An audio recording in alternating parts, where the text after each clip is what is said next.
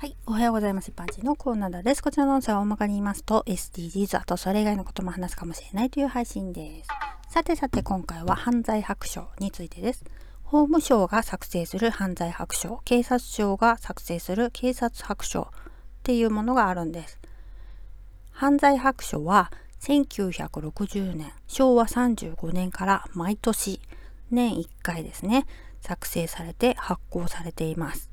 日本国内外犯罪について外国との比較、犯罪者の構成状況、再犯率など調査して分析したもので、これは再犯防止のためのものなんです。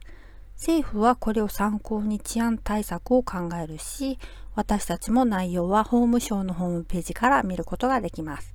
通販でも手に入れることができます。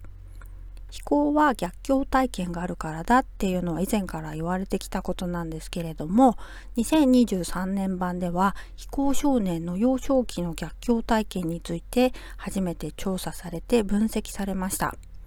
逆境体験っていうのは幼少期に受けた虐待家庭内暴力家族の精神疾患依存症などですね。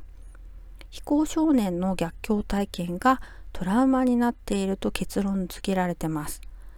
強制教育によってその配慮や理解が必要だっていうふうに指摘されています。